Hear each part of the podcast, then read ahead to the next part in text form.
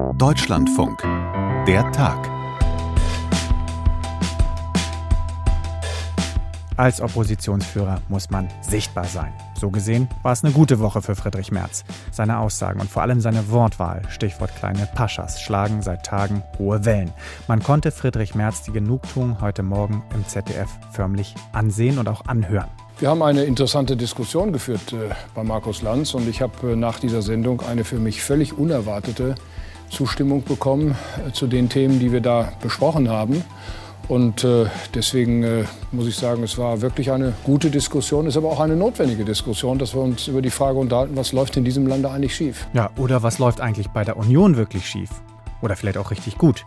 Ab heute trifft sich der Parteivorstand jedenfalls zur Klausurtagung.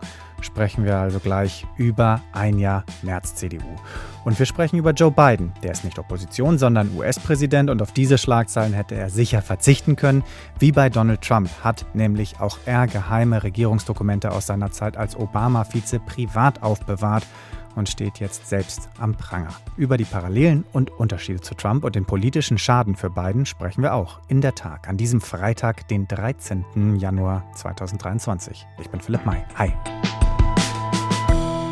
Wir sprechen hier über Leute, die eigentlich in Deutschland nichts zu suchen haben, die wir hier seit längerer Zeit dulden, die wir nicht zurückschieben, die wir nicht abschieben und bei denen wir uns dann darüber wundern, dass es hier solche Exzesse gibt. Und das fängt ja nicht mit Berlin und Neukölln an. Sprechen Sie mal mit Lehrerinnen und Lehrern in den Grundschulen, was die jeden Tag erleben, auch an verbaler Gewalt.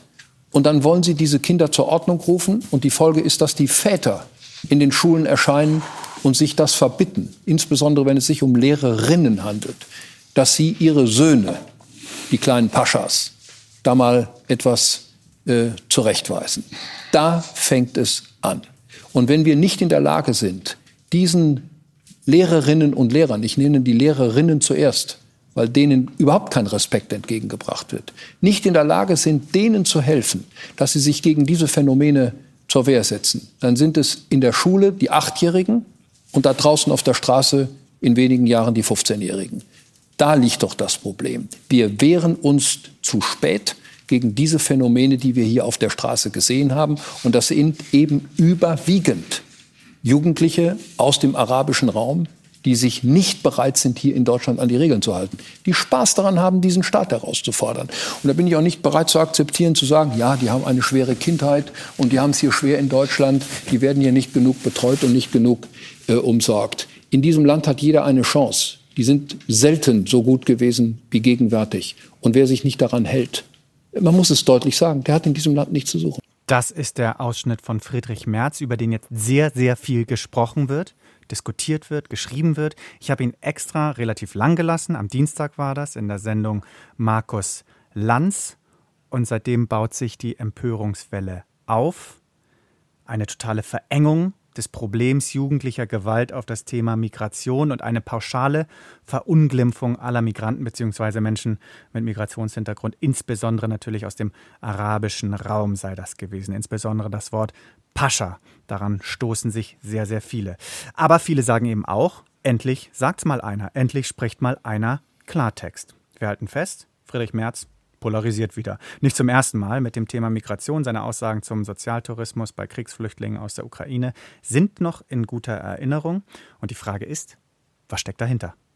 Da gehen wir jetzt auf den Grund. Dirk Oliver Heckmann im Hauptstadtstudio beobachtet für uns die Partei und deswegen ist er jetzt in der Leitung. Hallo Dirk. Grüß dich, Philipp. Ist das strategisches Kalkül gewesen von März oder schlicht Überzeugung? Oh, das ist immer ganz schwer zu sagen bei führenden Politikerinnen und Politikern, jetzt auch gerade bei Friedrich Merz. Ich denke, das ist einfach auch eine Mischung. Da ist eine Menge Überzeugung, glaube ich, glaube ich, dabei, aber es ist auch ähm, der Versuch, ähm, sich zu positionieren, die Partei in eine gewisse Richtung dann vielleicht doch auch auszurichten, mal auszutesten, was funktioniert, was funktioniert nicht. Ähm, ist natürlich auch die Frage so ein bisschen, wie es in der eigenen Partei oder so auch ankommt. Mhm. Äh, wenn man ihn selber fragt, äh, dann sagt er, ja, also äh, kam super an. Ich habe sehr viel Zuspruch bekommen, äh, weit auch über die Partei hinweg. Ähm, ob das allerdings auch bei, bei, allen ankommt, das ist dann die große Frage. Also ich kann mir schon vorstellen, dass es da den einen oder anderen gibt, der sich dann schon Gedanken darüber macht, in welche Richtung geht denn das hier? Und ist das gut für eine Partei, äh, die eigentlich ja auch in der Mitte gewinnen will? Denn die Mitte, die brauchst du natürlich, um Wahlen hm. zu gewinnen. Ja, Jetzt hat man ja auch unter anderem von Mario Chaya, dem Generalsekretär, handverlesen von Friedrich Merz, gehört, man wolle die Union für migrantische Wählergruppen attraktiver machen. Wie kommen denn die Pascha-Äußerungen jetzt in der Partei an?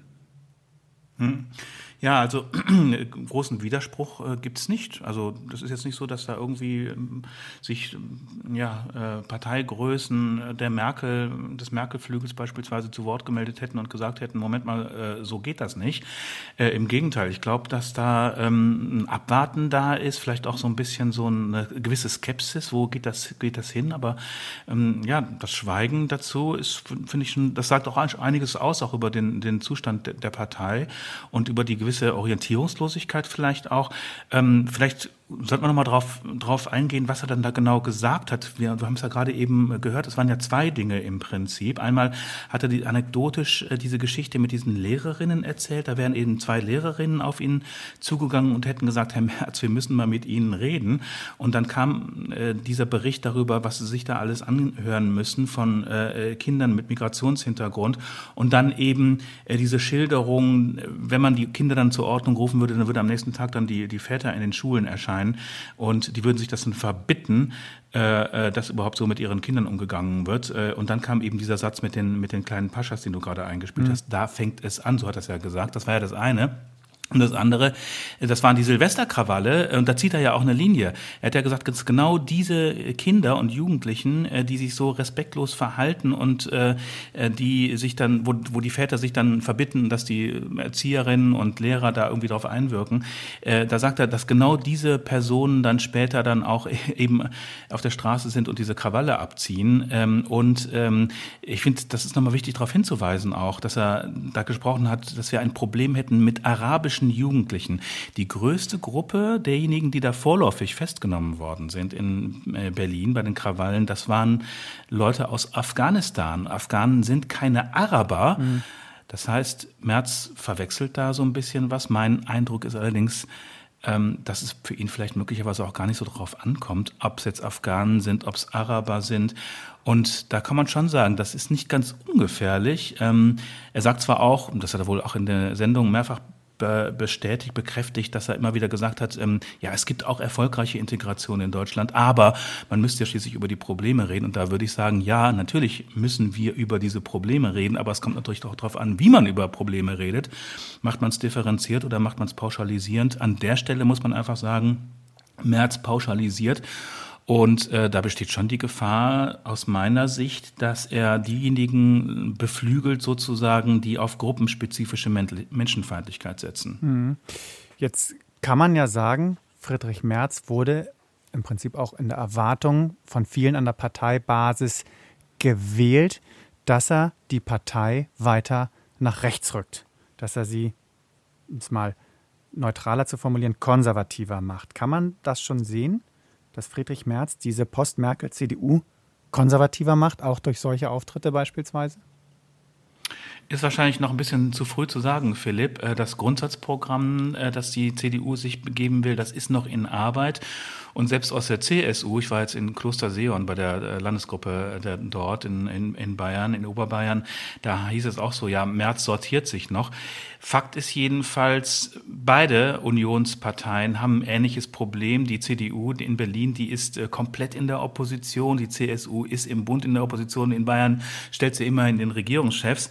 Ähm, und äh, dort auch in äh, Kloster Seon, da da wurde das auch ziemlich nochmal deutlich, in welchem Dilemma beide Schwesterparteien eigentlich stehen. Also auf der einen Seite ist es ja so, ähm, haut die Union nicht drauf, wird sie nicht wahrgenommen, äh, polarisiert sie zu stark, wie zum Beispiel jetzt auch beim Einbürgerungsrecht oder sowas, dann heizt sie das Klima möglicherweise gesellschaftspolitisch auch noch mal stärker an und davon profitiert dann die AfD und da, das wurde dann in Seon beispielsweise sehr deutlich, dass man sich da durchaus auch ähm, äh, Sorgen macht. Friedrich Merz, du hast es gesagt, ist der Exponent der Konservativen, der war ja gegen Annegret Kamp-Karrenbauer angetreten, gescheitert, dann gegen Armin Laschet angetreten, auch gescheitert. Beides ja Vertreter des Merkel-Lagers, Vertreter dieses Modernisierungskurses von Angela Merkel.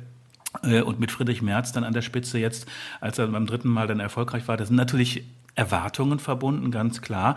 Er hat angekündigt, er will die CDU auch wieder konservativer machen oder zumindest das Konservative wieder stärken. Aber es ist natürlich auch so, dass er als Parteichef äh, auf die Mitte achten muss. Mhm. Und ähm, da steckt er einfach in einem Dilemma. Und diese Pascha-Äußerungen, die passen genau da rein, dass er nämlich in, genau in diesem Dilemma steckt. Und ich habe den Eindruck, dass er selber noch nicht so ganz genau weiß, äh, ob er wirklich diese Karte spielen soll, ja oder nein, oder wie konsequent er sie dann spielen will am Ende. Mhm. Du hast gerade schon Armin Laschet angesprochen, der sitzt ja noch im Bundestag und du hast auch angesprochen beispielsweise die Positionierung der CDU, CSU beim Einbürgerungsrecht. Das war ja ganz interessant. Da gab es eine ganze Riege von Abgeordneten, das waren auch teilweise CDU-Größen, also alte CDU-Größen, wie zum Beispiel Armin Laschet der dabei war, die sich enthalten haben, obwohl sie eigentlich laut Unionsfraktionslinie gegen das mhm. liberalisierte Einwanderungsrecht stimmen sollten. Ähm, also da ist sich ja anscheinend die Fraktion auch noch nicht ganz einig, welchen Kurs sie da fahren möchte. Das zeigt absolut die Zerrissenheit der Partei, die da derzeit zu beobachten ist. Das war ja unter Merkel, war das ja klar, sie stand für die Mitte, der, der Modernisierungsflügel hatte absolut das, das Prä. Äh, die Konservativen kamen äh, unter die Räder. Ich meine, da fiel einem auch kaum jemand mehr ein als Exponent eines konservativen Flügels, der irgendwie noch was zu sagen hatte in der CDU. Ähm, so, und jetzt ist Merz wieder zurück und äh, ja, kam so ein bisschen als der Heilsbringer für die Union, für die CDU, wollte die alten Zeiten so ein bisschen wieder aufleben lassen. Ähm, aber ähm, Fakt ist, dass die Partei natürlich auch nicht wirklich wieder zurück kann. Also auch die CDU muss natürlich zum Beispiel auch ins migrantische Milieu ja auch reinwirken, wenn es um, um Wahlen geht beispielsweise. Auch die, die, die muss man, die muss man erreichen, diese Wählerinnen und Wähler, wenn man Wahlen gewinnen will. Ähm, und ähm, ja, hinter bestimmte gesellschaftspolitische ja, Modernisierungsentwicklung und kommt die Union gar nicht mehr zurück. Also das ist ein Dilemma, in dem die Partei steckt. Sie ist zerrissen und das hat sich genau in dieser Abstimmung ähm, zum Einbürgerungsrecht in der Tat gezeigt. Da gab es eben dann 20 Abgeordnete, die eben der ja, gemeinsam beschlossenen Linie der Fraktion einfach nicht folgen wollten mhm. und das auch dokumentiert haben. Du hast es gerade schon angesprochen, die Erwartung der Basis ist das eine, aber die Frage ist natürlich, was machen die Wähler und wie finden die Wähler den Kurs? Kann man das schon sagen? Wie März bei den Wählern ankommt, beziehungsweise dieser, naja, konservativere Kurs bei den Wählern? Hm. Hm. Würde ich sagen, gemischtes Bild. Äh, die Union, ich habe gerade nochmal nachgeguckt, die liegt so bei den Umfragen stabil, relativ stabil bei 27 bis 30 Prozent. Immerhin, sie ist stärkste Kraft. Das ist ein Erfolg für die CDU. Allerdings 27 bis 30 Prozent, das ist jetzt auch nicht gerade berühmt. Hm. Also Zumal die Ampel ja nicht overperformt so rein. Ja, natürlich, genau. Ja. Das muss man natürlich auch in dem Kontext ja. sehen, genau. Ja. Äh, und ähm, die CSU, wenn man die fragt zum Beispiel, die sagt dann so, ja, dass wir immerhin bei den 27 bis 30 Prozent liegt, das liegen, das liegt vor allem an uns, weil wir so stabil da sind. Um, um die CDU macht man sich da schon fast so ein bisschen Sorgen, weil die dann eher so ein bisschen noch abschmiert. Ja, und was Merz selber angeht, du fragtest nach ihm, wie kommt er da so an? Ähm, er gehört nicht zu den beliebtesten Politikerinnen und Politikern in Deutschland, das wissen wir alle, das kann man an den Rankings ablesen und das weiß er auch selber. Und ähm, er versucht äh, so ein bisschen eben auch an den Punkten, an, den, an, der, an dem Punkt Sympathie zu arbeiten. Und ähm, ob ihm jetzt solche Pascha-Äußerungen helfen oder nicht, das wird sich wohl noch zeigen müssen. Also meine Vermutung ist eher, eher nicht. Tja. Und eine Sache, die jetzt vielleicht auch nicht dafür spricht, für Friedrich Merz, der gesagt hat auch, wenn oder wenn du die Partei nach rechts rücken möchtest und dann in der Mitte Wähler verlierst, dann könnte man ja zumindest erwarten, dass du die AfD am rechten Rand schwächst, dass du da verärgerte ehemalige CDU-Wähler zurückholst. Das ist nicht passiert bisher, oder? Nee, ist nicht passiert. Die AfD, die ist stabil in ihren Umfragewerten. Du erinnerst dich vielleicht auch, Friedrich Merz äh, war damals angetreten mit dem Anspruch, die AfD zu halbieren. Diesen Anspruch, den hat er auch offiziell mittlerweile zurückgezogen, weil er gemerkt hat, dass das, das funktioniert nicht. Ähm, er weiß, ähm, so ein Diskurs über die gescheiterte Integration, um nochmal zum Anfang unseres Gesprächs mhm. zurückzukommen, kann aber ein Mobilisierungsthema sein. Ich habe aber nicht den Eindruck, dass da wirklich ein richtiger Plan dahinter steckt. Und das zeigt sich auch daran unter anderem, dass die Union auf der einen Seite sagt, ähm, diese ganze Silvestergeschichte, die Silvester-Krawall-Geschichte ist kein Migrations-, kein Integrationsthema, sondern ein Rechtsstaatsthema. Es geht also darum, dass es einfach an Respekt vor dem Rechtsstaat mangelt.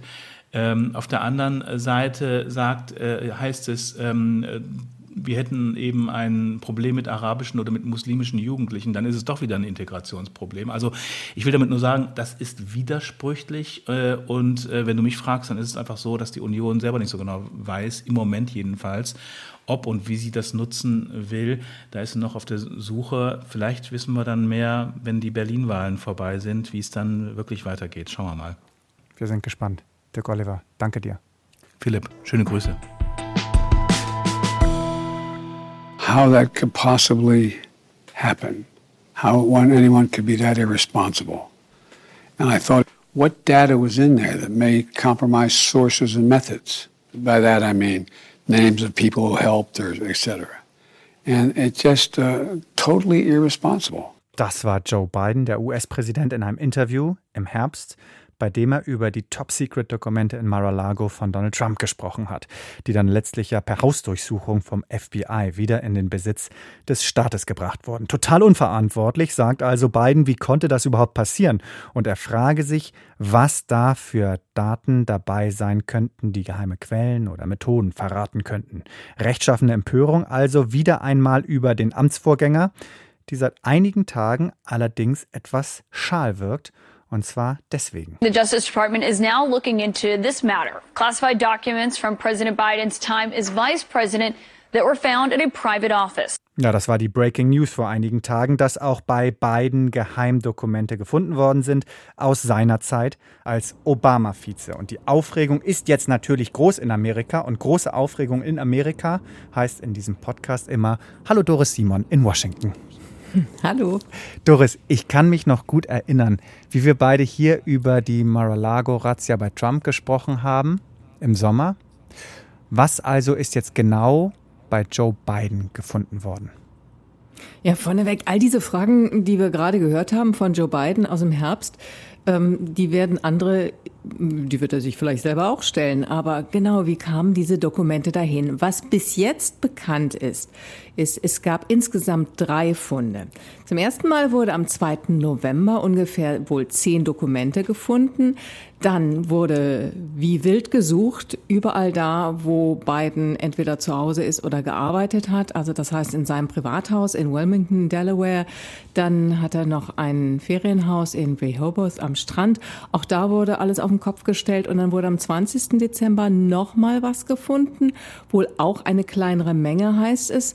Ja, und dann jetzt Mittwoch dieser Woche wurde nochmal eine Seite gefunden. Und die letzten zwei Funde, die waren in der Garage von Bidens Wohnhaus in Wilmington. Zwar wohl in einem abgeschlossenen Schrank, aber in der Garage neben seinem heißgeliebten Cabrio mehr oder weniger.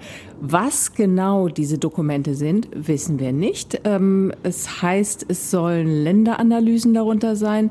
Es heißt, es sollen vertrauliche äh, Papiere darunter sein.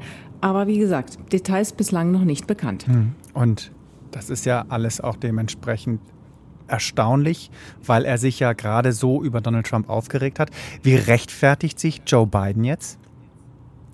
Naja, seine erste Reaktion, und dazu muss man ja auch sagen, es ist ja nicht so, dass das Weiße Haus äh, von sich aus an die Öffentlichkeit gegangen ist.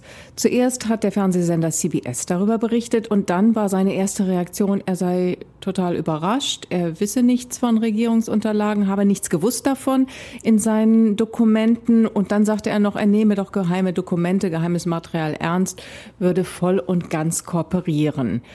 Ja. Und scheibchenweise hat das Weiße Haus dann auch nicht sofort bestätigt, dass es einen zweiten Fund gab vor Weihnachten. Das kam auch erst jetzt raus. Und als Journalisten ihn dann darauf angesprochen haben, er habe doch immer wieder Trump kritisiert und jetzt selber Dokumente in der Garage bei seinem Auto, ja, da hat er sich so ein bisschen lahm verteidigt. Ja, das Auto stehe doch nicht auf der Straße, es sei abgeschlossen. Ne? Hm. Also, das ist alles seltsam. Und um das nochmal ganz klar zu machen, der erste Fund war am 2. November. Das war nicht ganz ne, eine Woche vor den Zwischenwahlen. Das heißt, es muss eine Entscheidung getroffen worden sein, von wem auch immer, ob von den Anwälten, die das Material beim Leerräumen eines Büros gefunden haben, ob von Joe Biden. Die Nationalarchive sind verständigt worden, aber eben nicht die Öffentlichkeit, weil, das kann man nur annehmen, aber ziemlich sicher ist es so, dass Einfluss vielleicht auf die Zwischenwahlen gehabt hätte. Mhm. Du hast gesagt, 2. November, der Fund, jetzt im Januar ist das alles erst bekannt geworden und jetzt im, Jahr, im Januar hat Joe Biden gesagt, hups, ich bin total überrascht. Ich weiß auch nicht, wie das passieren konnte. Ist das glaubwürdig, dass Joe Biden da komplett nicht informiert wurde und dass das alles nur über die Anwälte gelaufen ist? Ich glaube, überrascht ist er vor allem, also die Überraschung, da ging es darum, dass da zwischen all den Papieren in dem Büro, was er nach dem Ausscheiden aus dem Amt als Vizepräsident manchmal benutzt hat, in einem Think Tank in Washington, dass da eben Regierungsunterlagen waren. Okay. Äh, ich gehe davon aus, dass Joe Biden von seinen Anwälten schon informiert worden ist, dass die da was gefunden haben, wobei Biden sagt, sie hätten ihm nicht gesagt, was das für Unterlagen sind. Ich nehme an, auch als Schutz damit er in dieser Sache einfach rausgehalten wird. Okay, so die Parallelen sind klar. Beide, also sowohl Joe Biden als auch Donald Trump, hatten Geheimdokumente, Regierungsunterlagen in Privatbesitz, die sie eigentlich nicht mehr in Privatbesitz hätten haben dürfen. Wo liegen die Unterschiede? Ja, die Unterschiede sind, auch wenn es auf den ersten Blick nicht so aussehen, doch gewaltig. Einmal ist das der Umfang der Dokumente, um die es geht. Bei Trump in Mar-a-Lago waren es allein über 300 Top-Secret, geheime, vertrauliche Unterlagen und tausende anderer Dokumente. Bei beiden heißt es jetzt in allen Fällen, dass es sich um kleine Mengen handelt. Wie gesagt, am Mittwoch ging es um ein einzelnes Blatt. Viel, viel, viel wichtiger ist ähm, der ganze, das ganze Vorgehen. Bei beiden wurden diese Dokumente gefunden von seinen Anwälten beim Leerräumen und dann beim genaueren Nachschauen auch noch woanders und wurden sofort den Nationalarchiven, wo sie hingehören, übergeben. Bei Trump waren es die Nationalarchive, die über ein Jahr lang versucht haben, äh, bestimmte Dokumente zurückzubekommen, weil sie wussten, diese Dokumente fehlen und ähm, die müssen beim Präsidenten sein, weil woanders können sie nicht mehr sein. Und Trump hat sehr zögerlich in langen Verhandlungen einen Teil davon zurückgegeben, aber dann seine Anwälte ausrichten lassen, es gibt nichts mehr, wir haben alles auf den Kopf gestellt. Es gab aber wohl belastbare Hinweise, dass das anders war. Und deswegen ist es ja zu dieser Durchsuchung durch das FBI gekommen, die dann noch jede Menge geheimer Unterlagen zutage gefördert hat. Das heißt, da sind Unterlagen nicht rausgerückt worden worden. Das ist natürlich strafrechtlich oder überhaupt rechtlich eine ganz andere Frage. Mhm. So, und jetzt hat trotzdem Justizminister Merrick Garland von Biden ernannt, Demokrat, äh, wie schon bei Donald Trump, einen Sonderermittler eingesetzt, natürlich auch um dem Verdacht der Parteilichkeit zu entkommen. Wie gefährlich kann das für Biden juristisch werden? Juristisch wird es nicht gefährlich werden. Er ist ja Präsident und da droht ihm, während er Präsident ist, nichts. Aber es beschädigt ihn natürlich ungemein. Er hat ja von sich über die letzten Jahre in seiner Politik, aber auch in der Selbstdarstellung dieses Bild kultiviert, dass er sozusagen der Anti-Trump ist. Und für viele Menschen, die jetzt vielleicht nicht tief selber recherchieren oder, oder eine Geschichte mal zu Ende hören oder lesen, wird es jetzt so aussehen, naja, die sind doch beide gleich, haben sie hm. beide Sachen mitgenommen, die sie nicht behalten durften. Und dieser Schaden wird natürlich umso größer, weil wir jetzt ein frisch motiviertes, äh, republikanisch dominiertes Repräsentantenhaus haben, die schon ohnehin jede Menge Ausschüsse gestartet haben in dieser Woche, die sich dem Präsidenten vornehmen, seine Familie und alle möglichen Aktivitäten dieser Regierung. Und für die das jetzt natürlich ein gefundenes Fressen ist. Es bestätigt natürlich alle, die immer gesagt haben, Donald Trump wird völlig unfair behandelt.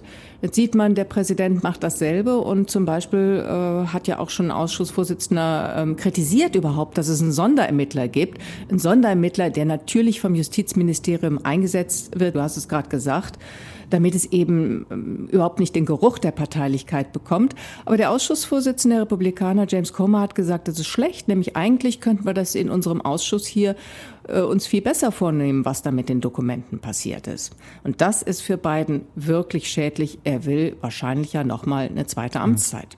Gibt es eigentlich aus den Reihen der Demokraten Kritik? Auch gerade im Hinblick auf die Tatsache, dass ja auch nicht alle sicher sind, dass es richtig ist, wenn Joe Biden jetzt noch für eine zweite Amtszeit antritt in diesem hohen Alter. Ja, aber diese Dinge werden ähm, hier jedenfalls von den demokratischen Politikern in Washington nicht vermischt.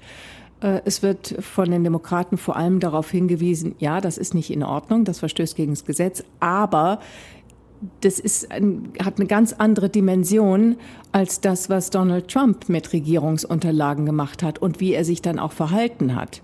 Wie gesagt, hier war es wahltaktisch von beiden oder seinen Leuten so, dass die Dinge zurückgehalten wurden bis nach der Wahl. Anders kann man das nicht interpretieren, dass eben erst, als es nicht anders ging, das Weiße Haus scheibchenweise eben jetzt im Januar bestätigt hat, was gefunden wurde. Aber ähm, bei Donald Trump, wie gesagt, über 300 geheime, Top Secret und andere Dokumente und viele tausend andere Unterlagen noch dazu. Das hat eine ganz andere Dimension. Doris. Danke dir, dass du uns auf Stand gebracht hast. Gerne. Danke, dass Sie auch heute wieder dabei waren. Der Tag at deutschlandfunk.de, unsere Mailadresse, die lasse ich Ihnen noch schnell da.